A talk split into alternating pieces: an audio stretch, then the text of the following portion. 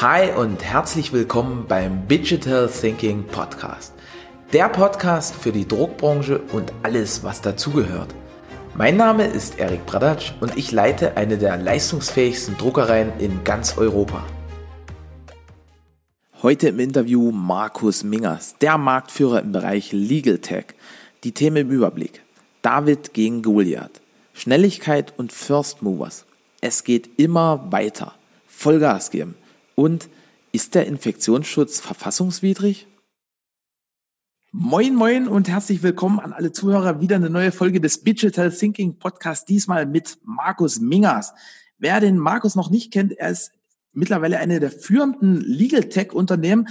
Was ist Legal Tech? Das ist sozusagen eine große Anwaltskanzlei, mittelständisches Unternehmen mit über 70 Mitarbeitern mittlerweile, die sich darauf spezialisiert haben, die ganzen Prozesse so zu gestalten, dass da eine hohe Automatisierung dahinter steckt. Aber das ist nicht alles. Der Markus hat auch schon ein Buch geschrieben, das David-Konzept, wo er so auf ganz viele Aspekte eingeht, wie man denn so als, als kleiner Player sozusagen sich mit, mit großen Konkurrenten anlegen kann, äh, macht das vor im Bereich von Automobilkonzernen, jetzt zuletzt mit Wirecard, ganz, ganz krass in der Presse. Und damit herzlich willkommen, lieber Markus. Erik, danke für die Blumen. Ich hoffe, ich werde dem gerecht. Da bin ich mir ganz, ganz sicher. Aber wie gesagt, äh, ich kann das wahrscheinlich nur halb so gut rüberbringen wie du. Wie, wie bist denn du überhaupt zu dem Job gekommen, den du jetzt machst? Meinst du Anwalterei grundsätzlich? Alles, also so ein kurzer Abriss deiner Lebensgeschichte. Hey, ja, ja, ja, ja. Ähm, also Anwalt bin ich geworden, zum einen, weil äh, also erstmal, weil ich kein Mathe konnte und wollte irgendwas machen, wo ich nicht rechnen muss ähm, in der Schule. Und ähm, das Zweite war, so ein Freund meiner Familie war Anwalt, der hat mich schon immer so für den Beruf versucht zu begeistern. Und das Dritte war, als ich Kind war, gab es, ich glaube, auf dem ZDF die Serie Liebling Kreuzberg mit Manfred Krug. Und das fand ich so geil, dass ich gedacht habe, das willst du machen. Und dann habe ich auch tatsächlich Jura studiert. Und dann ja, habe ich mich auch schon als Student selbstständig gemacht, habe da so das Unternehmertum gelernt, kennengelernt und die Freiheit, die damit verbunden ist, ähm, die Kreativität und habe dann gesagt, das Ding ziehst du durch und wirst dann irgendwann selbstständiger Anwalt. Also so im Schnellverfahren hat sich das entwickelt. Krass. Also und was waren so die Hauptbeweggründe? Es kam jetzt raus, äh, Fernsehen, das wird ja aber nicht die, das Zünglein an der Waage gewesen sein.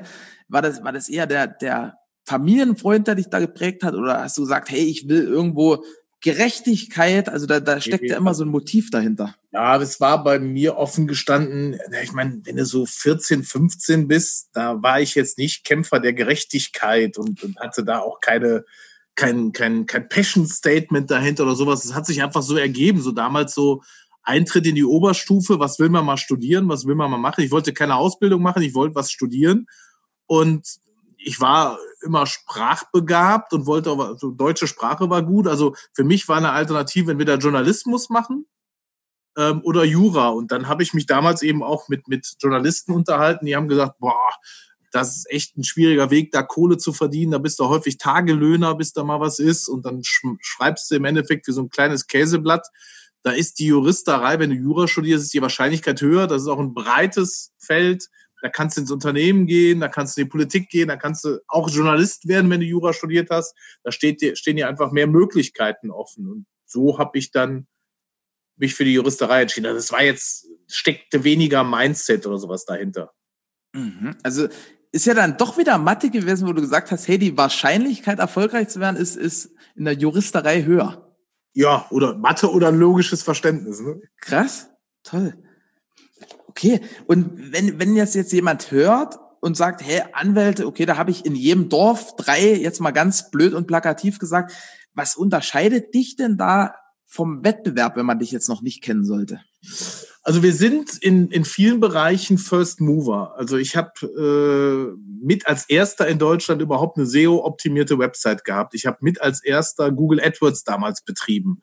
Ähm, habe also sehr schnell dran geglaubt, dass ich nicht mich von gelben Seiten damals und Tennisverein und Karnevalsverein im Rheinland als Akquisitionsplattform 20 Kilometer im Umkreis um mein Büro herum begrenzen will, sondern ich wollte immer den ganzen Markt haben.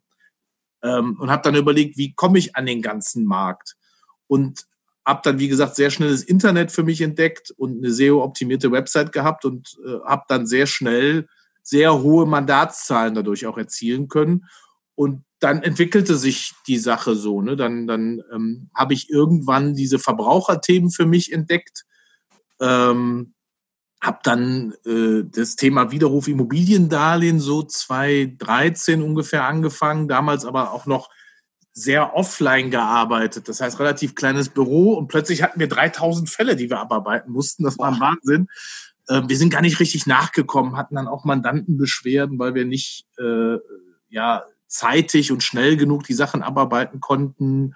Äh, Mitarbeiter haben Überstunden gemacht ohne Ende, dadurch auch eine Fluktuation gehabt im Betrieb, weil man die einfach völlig überfordert haben. Und gesagt, wir haben zwar mit dem Thema an sich ein gutes Geld verdient, das Thema ist auch gut, auch die Materie Verbraucherrecht, da finde ich mich auch wieder so klein gegen groß. Ähm, aber es muss anders gehen. Es muss eleganter gehen, es muss schneller gehen, es muss effektiver werden. Und so haben wir dann mit der Digitalisierung angefangen. Ich habe dann so 2014, 2015 ein Interview gelesen, damals mit dem CEO der Ingdiba im Handelsblatt. Und der hat gesagt, 2014, 2015, die haben die Hälfte aller Bankkaufleute rausgeschmissen und haben Programmierer angestellt, weil sie voll auf die Digitalisierung setzen. Und da hat es bei mir auch so ein bisschen Klick gemacht, dass man, wenn, muss man den Schritt auch konkret gehen und muss den, muss den konsequent, nicht konkret, sondern konsequent gehen.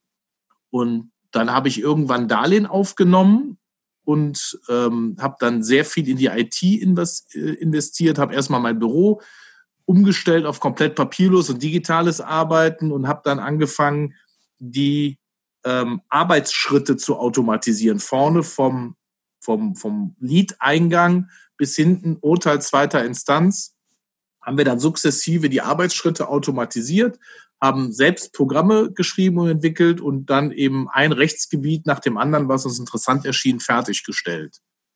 Ähm, haben also eine lange Investitionsphase gehabt und wir sind halt jetzt in der Lage, sehr schnell neue Themenfelder aufzusetzen und auch automatisch zu bearbeiten, wie jetzt Wirecard und sind halt jetzt in der Lage, Tausende von Mandanten im Monat mit guter Qualität und guter Geschwindigkeit abzuarbeiten.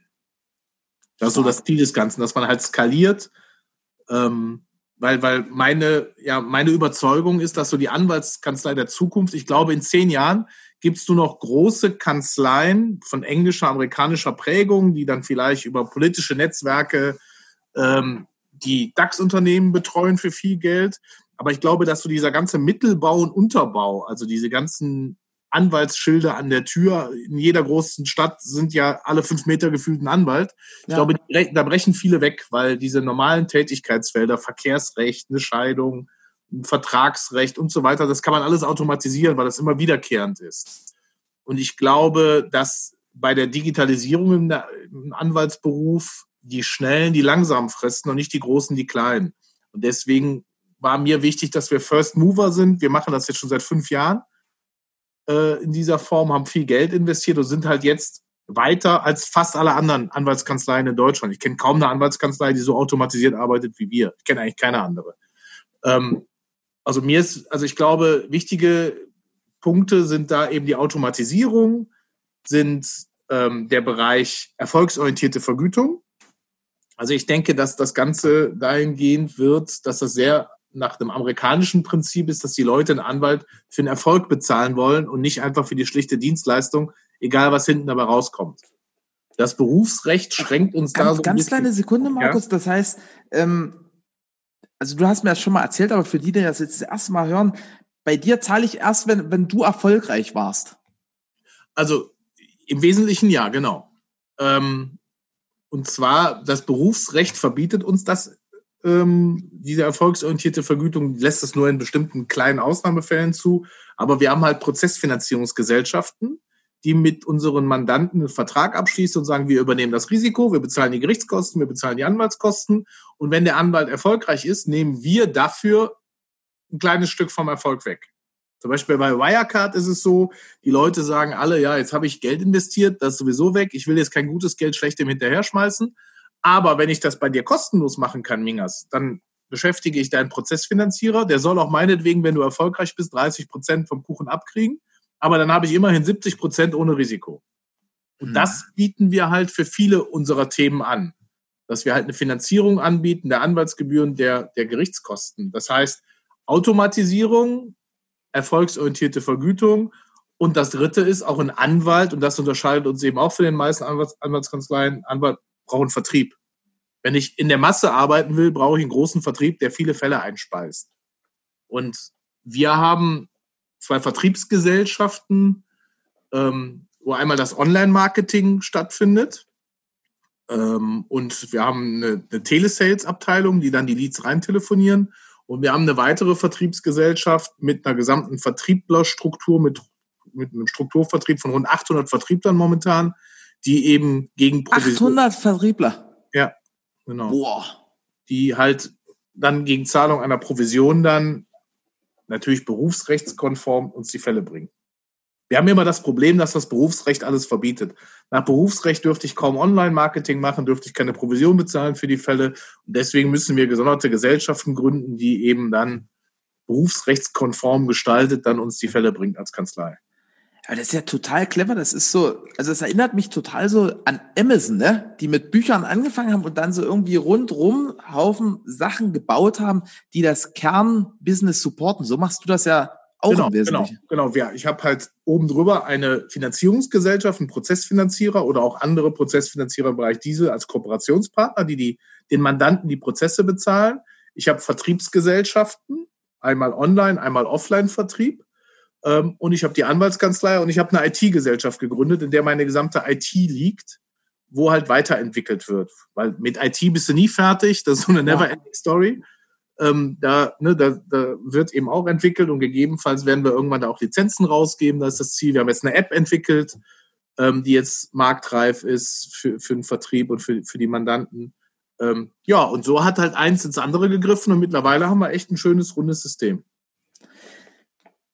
also wenn, wenn ich mich immer mit dir unterhalte, komme ich total inspiriert immer da draus und ich habe immer so den Eindruck, dass du irgendwie in einem Jahr deutlich mehr gebacken kriegst als, als so der, der Normalmensch. Wie, wie machst du das?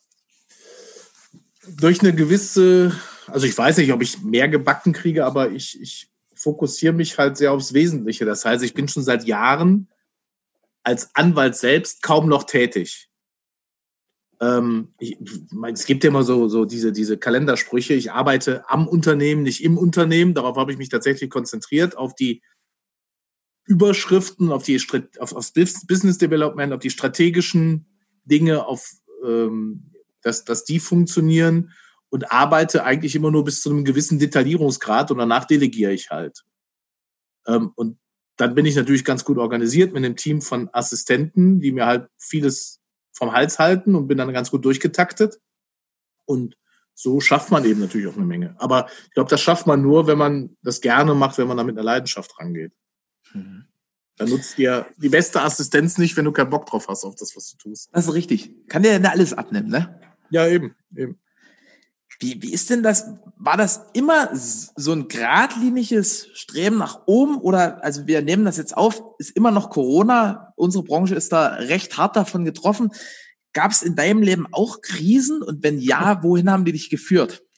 Also, ich habe jede Krise mitgenommen, die man mitnehmen kann. Also ich oh. habe auch immer nur einen ein Sprung gemacht aus einer Krise raus.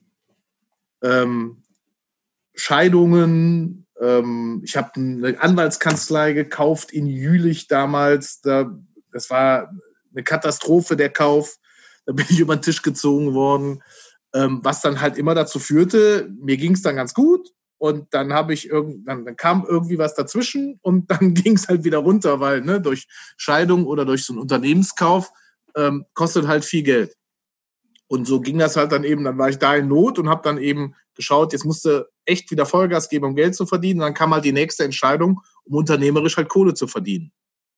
Also ich glaube aber, das ist aber auch nichts Besonderes.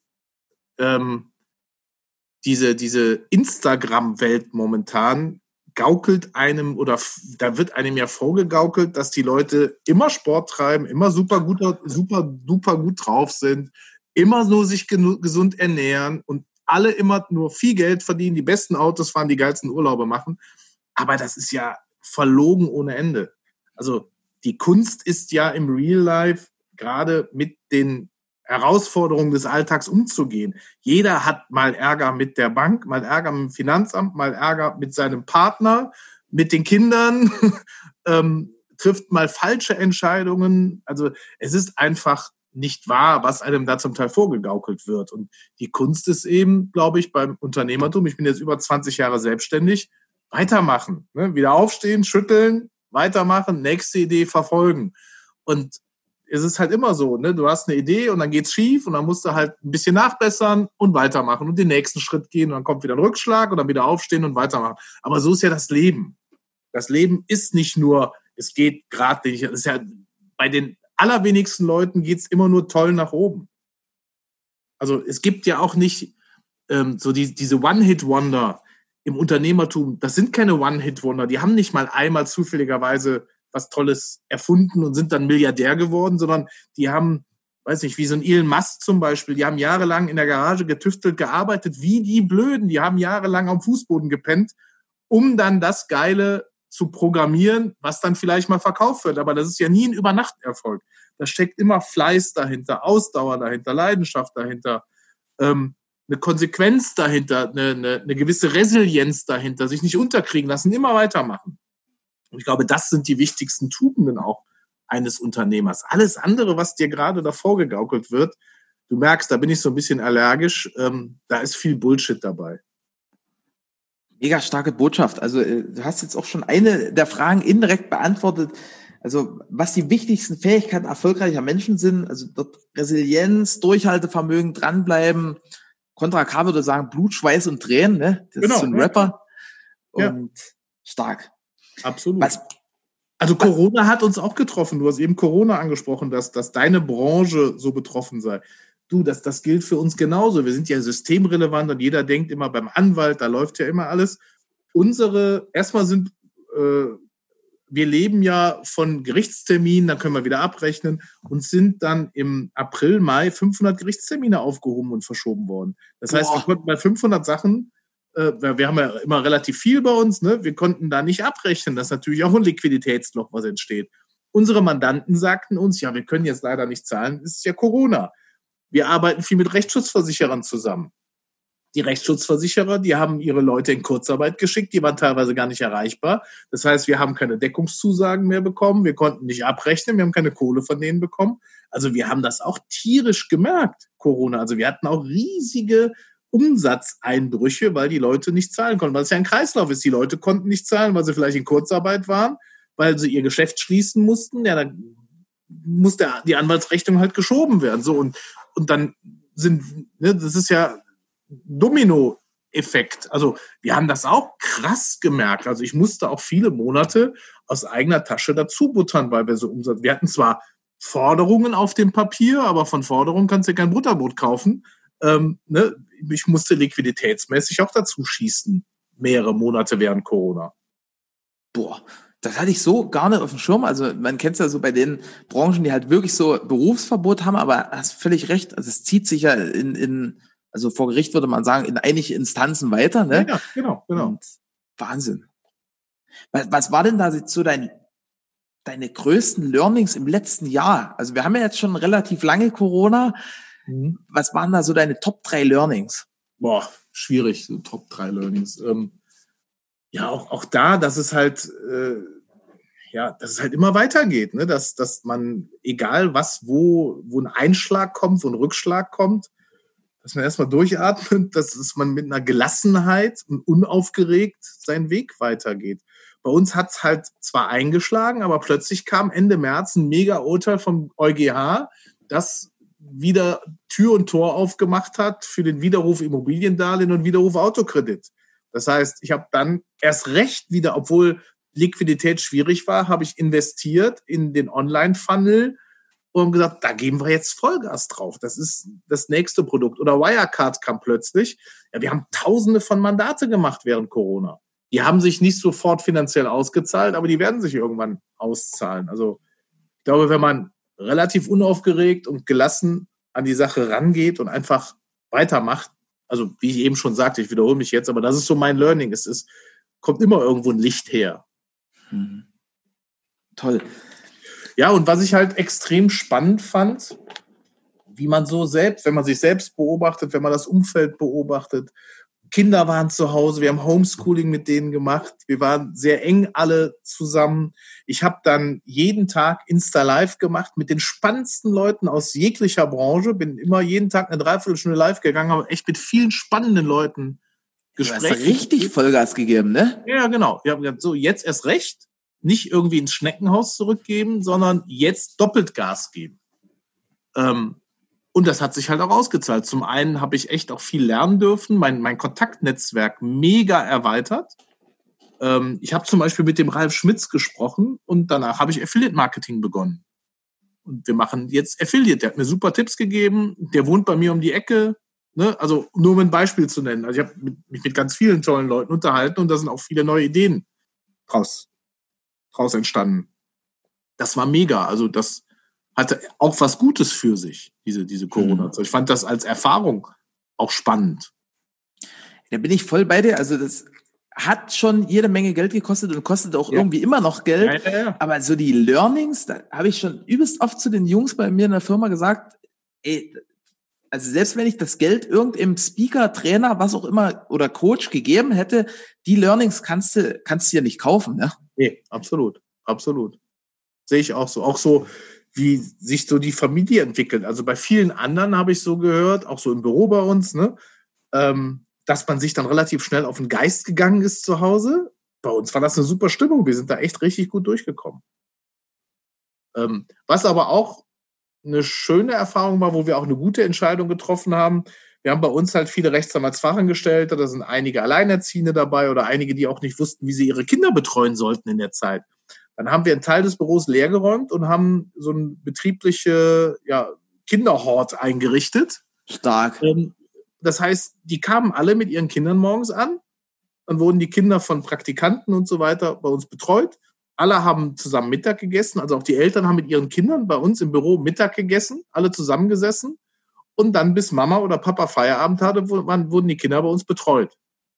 Das war total außergewöhnlich und wir haben auch gesagt, oh, das, wir probieren es mal, ob das gut geht. Das war aber mega, weil das im Büro nochmal so ein ganz neues Feeling war. Wir haben auch niemanden in Kurzarbeit geschickt bei uns und dadurch ist so das Team auch nochmal zusammengerückt. Die waren halt auch dankbar und haben gesagt, geil, dass der Arbeitgeber da so viel für uns tut, so viel für uns macht. Ähm, das war auch nochmal so ein Kick nach vorne innerhalb der Belegschaft bei uns das ist total inspirierend, wenn du da so drüber redest. Also wird halt einfach nicht lange rumgefackelt, sondern Lösungen herzugebracht. Genau. Nicht, nicht groß reden, lösen, Lösungen finden, bringen, umsetzen. Und wenn es halt die falsche Lösung war, die nächste Lösung. Toll. Du hast auch schon angedeutet in dem Satz, also dass das immer so ein schritteweiser Aufstieg war. Gibt es denn da irgendwo so, so einen ganz bemerkenswerten Durchbruch? Oder, oder so ein Schritt, wo du gesagt hast, boah, das, das hat jetzt richtig Meter gemacht? Hm. Immer mal wieder, aber es gab jetzt nicht diesen Game Changer Moment bei mir, sondern es, das eine baut halt aufs nächste auf und die eine Erkenntnis aus dem nächsten. Also es war bei mir immer so, dass ich sehr mutig war, immer neue Wege gegangen bin, von denen ich überzeugt war aber die haben natürlich nicht immer, die Pläne haben ja nicht immer zu 100 Prozent funktioniert, sondern da war halt auch viel Scheiß dabei, was ich dann entschieden habe. Aber dann musst du halt schauen, dass du das gerade rückst, einen neuen Weg gehst, einen anderen Weg gehst und dann halt weitergehen. Dein, dein Ziel nicht aus den Augen verlieren. Aber es gab jetzt bei mir nicht den Game Changer Moment. Aber man, wir sind halt kontinuierlich die Schritte gegangen. Hm. Jetzt hast du so viel an, an Infos rausgehauen hier im, im im Wahnsinnstakt, so fast maschinengewehrmäßig. Ähm, Gibt es denn irgendwie ein ungelöstes Problem derzeit, was du mit dir rumträgst, wo, wo dir vielleicht jemand, der gar nicht in der Branche drinsteckt, weiterhelfen kann? Also wenn das jetzt irgendjemand hört und sagt, hey, Markus, cooler Typ, da habe ich einen Input. Eigentlich nicht. also das ist, wenn äh, bei uns so momentan, also die, die, die, Big Pictures stehen alle. Wir haben bin an einer Fondsgesellschaft beteiligt, die in den Prozessfinanzierer investieren. Der Prozessfinanzierer investiert die Prozesse und den Vertrieb. Ähm, der Vertrieb sorgt für einen steten Mandatszufluss. Also sagen wir so, die Big Pictures stehen bei uns. Das ist, wenn eher auf der Mikromanagement-Ebene. Also Recruiting ist immer ein Thema bei uns, äh, Anwälte brauchen wir immer. Ähm, dann hat man halt auch immer zu wenig IT-Ressourcen. ITler sind halt gesucht ohne Ende. Da suchen wir nach Lösungen. Ähm, und dann ist es eher so auf der Mikromanagement-Ebene bei uns. Ne? Wir haben, ich weiß nicht, kennst du HubSpot als IT-Lösung? Ja.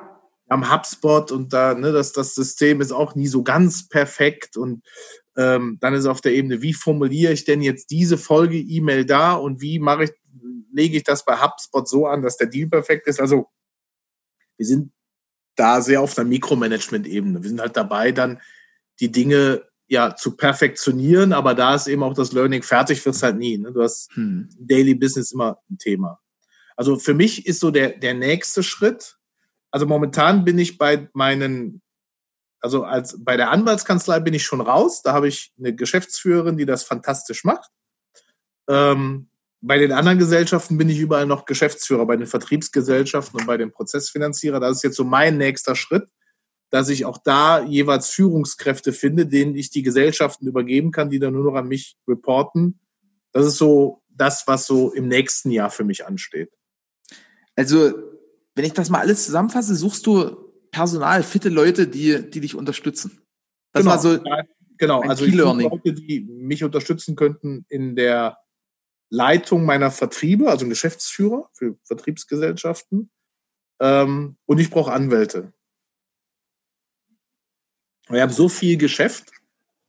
Ähm, trotz Automatisierung fällt es halt echt schwer, das so abzuarbeiten. Wie, wie ist denn das eigentlich? Ähm, was ist denn für dich eine interessante Zielgröße von Marktvolumen? Also wie viele potenzielle Klageteilnehmer brauchst du, damit das für dich Sinn macht, dort reinzugehen?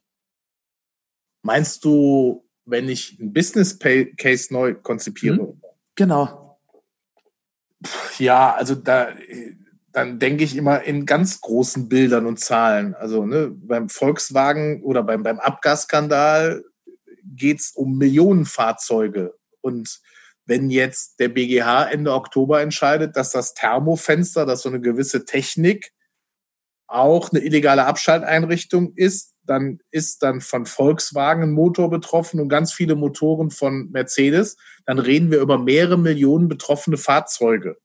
Und von diesem Markt möchte ich natürlich einen schönen Kuchen abhaben. Also wir sind momentan mit unserer jetzigen Struktur in der Lage, 10.000 Klagen im Monat anzufertigen. Da sind wir natürlich bei weitem noch nicht ausgelastet, aber da möchte ich schon irgendwann hinkommen. Mhm. Aber das ist jetzt nie geplant, zum Beispiel, also wahrscheinlich Corona-Ausfälle sind, ist ein zu kleines Thema, oder? Ähm, also mein, mein Business Case, meistens sind die Sachen aus dem Bank- und Kapitalmarktrecht, weil wir da eben zu Hause sind dann ähm, müssen die Streitwerte, äh, müssen die, die Business Cases einen gewissen Streitwert haben, weil ich natürlich auch abrechnen will. Und wirtschaftlich muss für mich wirtschaftlich sein. Also so ein Fluggastreisefall wäre für mich überhaupt nicht interessant, wenn ich dann 250 Euro für den Mandanten erstreiten kann. Also wir haben immer mindestens einen fünfstelligen Streitwert, sodass für uns pro Fall mindestens 2000 Euro Umsatz rauskommen. Ähm, und es muss eine Rechtsprechung sein, die einigermaßen gesichert ist, die halt auch gleichförmig ist, wo ich halt auch als Prozessfinanzierer so kalkulieren kann, dass ich weiß, dass ich die meisten Prozesse gewinne. Mhm. Und so ein Corona-Fall, da ist natürlich der Ausgang dessen gerade noch völlig unklar. Aber das heißt, wenn, wenn irgendwie ein Urteil erstritten wäre, so eine Art Referenzurteil, dann, dann würde es auch Sinn machen, das hochzuskalieren. Genau, also beim, beim Abgasskandal ist es so, dass ich halt auch einen gewissen Track Record brauche, damit der Prozessfinanzierer das macht, damit er eine hohe Wahrscheinlichkeit des Obsiegens sieht. Und das, den habe ich beim Abgasskandal, bei, bei den Dieselfällen gegen Volkswagen auf jeden Fall und gegen Mercedes auch. Ähm, den habe ich bei Teilen im Immobilienkredit, den habe ich im Autokredit. Und bei Wirecard ist es natürlich auch nur eine Wahrscheinlichkeit. Da kannst du natürlich noch keine anderen Urteile erstritten haben, aber da betrachten wir halt mit sehr vielen Juristen einmal die Materie und wenn wir eine sehr hohe Erfolgswahrscheinlichkeit sehen, dann gehen wir da rein. Mhm.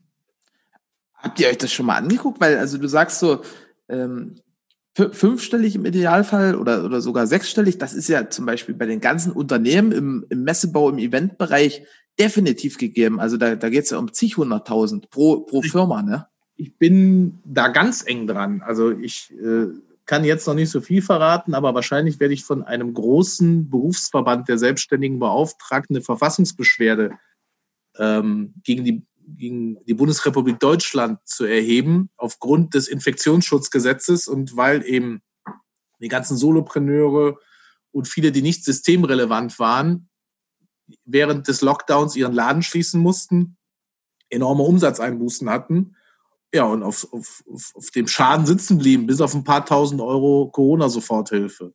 Hm. Und ich halte das Infektionsschutzgesetz für verfassungswidrig, insoweit, dass es keinerlei Kompensationsleistungen genau für diese Berufsgruppen vorsieht. Auf Basis des Infektionsschutzgesetzes hatten wir Lockdown, alle mussten ihre, ihre Buden schließen und man kriegt kein Geld dafür. Und das ist eigentlich im Rechtssystem so nicht vorgesehen.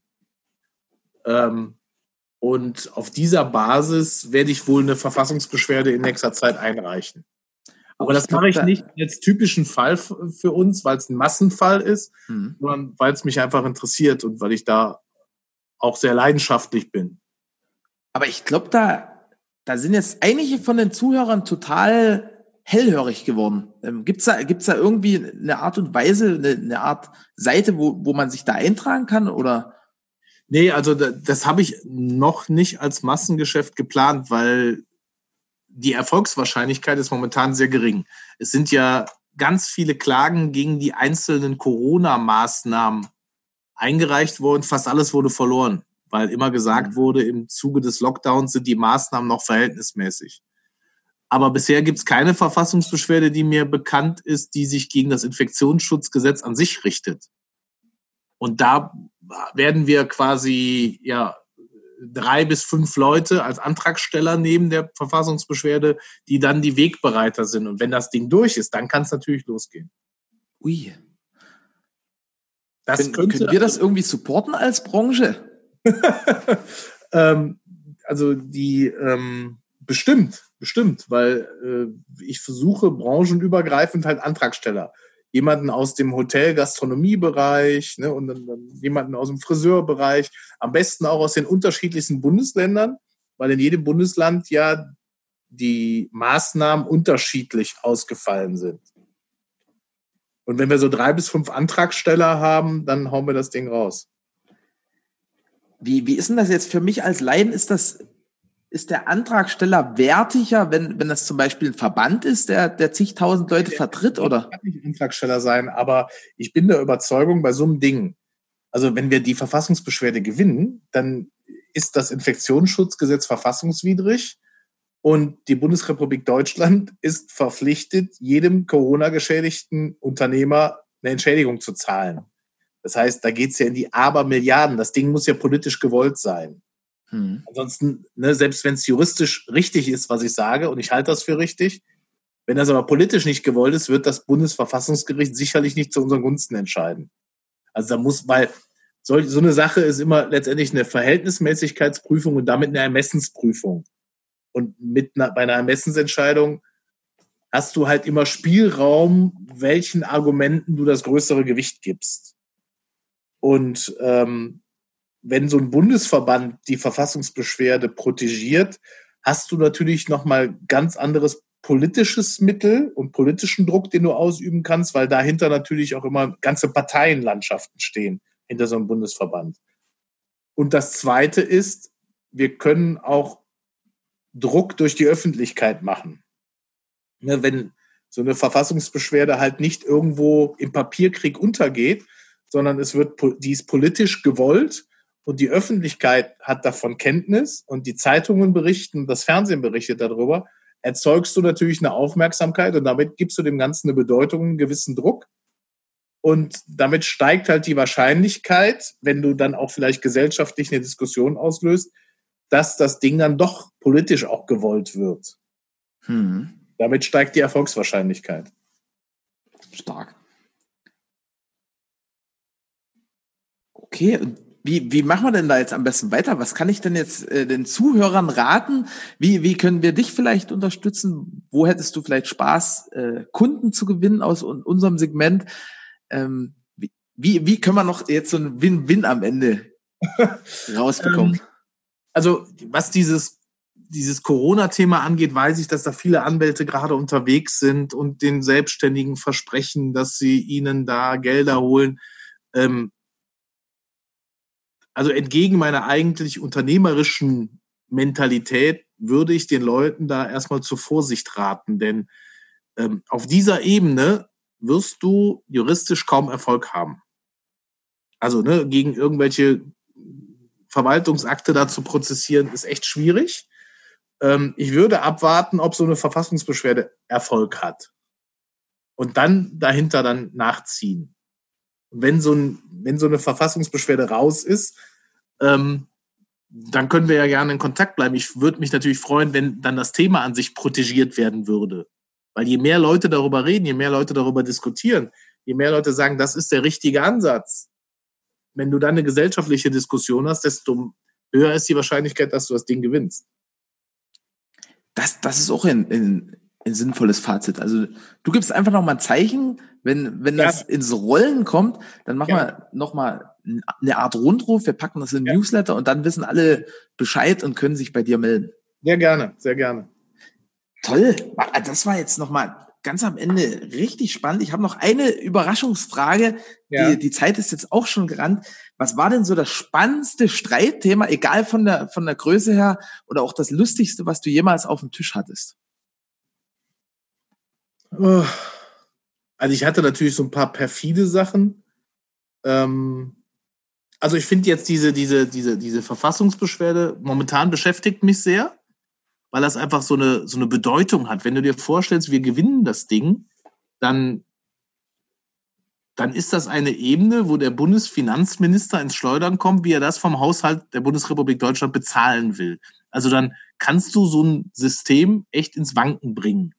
Und das ist das, was mir halt auch Spaß macht an meiner Tätigkeit das ist ähm, dann dieses David gegen Goliath, ne? Genau, dieses David gegen Goliath-Prinzip, dass wir halt, also wir haben damals Air Berlin-Mitarbeiter vertreten. Da bin ich von der Gegenseite bedroht worden und was weiß ich nicht alles. Wir haben äh, Versicherungskonzerne verklagt, tausendfach. Wir haben den Volkswagen-Konzern verklagt. Und wenn du dann merkst, dass auf dieser Ebene du ernst genommen wirst und die anfangen, dich zu bedrohen und irgendwas, weil sie selbst Schiss haben, ähm, dann finde ich, dann haben wir einen guten Job gemacht.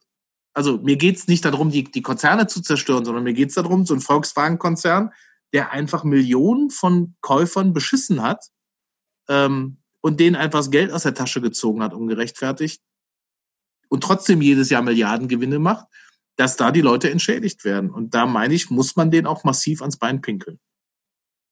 Und das ist das so, vielleicht so jetzt, um den Kreis zu finden, zu Beginn unseres Gesprächs, das ist halt so das, was mich jetzt antreibt. Ne? Das ist so meine, meine Passion, den Leuten da tatsächlich, jetzt ist es so meine Passion, den Leuten zu einer Gerechtigkeit zu helfen. Stark. Also wie schön du jetzt auch den Loop geschlossen hast am Ende. Das ist ja der, der Oberknaller. Also vielen, vielen Dank, lieber Markus, für das wunderbare Interview. Ich glaube, das war sehr, sehr inspirierend. Also da war auch ganz, ganz viel dabei, was, was allen Mut macht und noch so dieses, diese Idee äh, mit dieser Verfassungsklage, total, habe ich das richtig formuliert, Janne? Verfassungsbeschwerde ist es aber. Verfassungsbeschwerde, sorry. Genau. Also mega spannend. Vielen, vielen Dank. Der ja. letzte Satz gehört dir und damit allen schon mal einen schönen Start in die Woche. Ja, ich kann mich einfach nur bedanken für das tolle Interview. Hat Spaß gemacht. Danke, dass ich hier so eine Plattform kriegen durfte. Danke dir. Danke.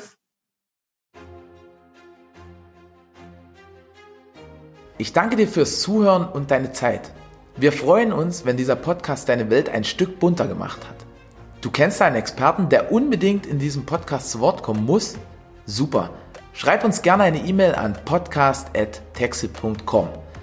Ich wünsche dir einen fantastischen Start in die neue Woche und bis zum nächsten Montag.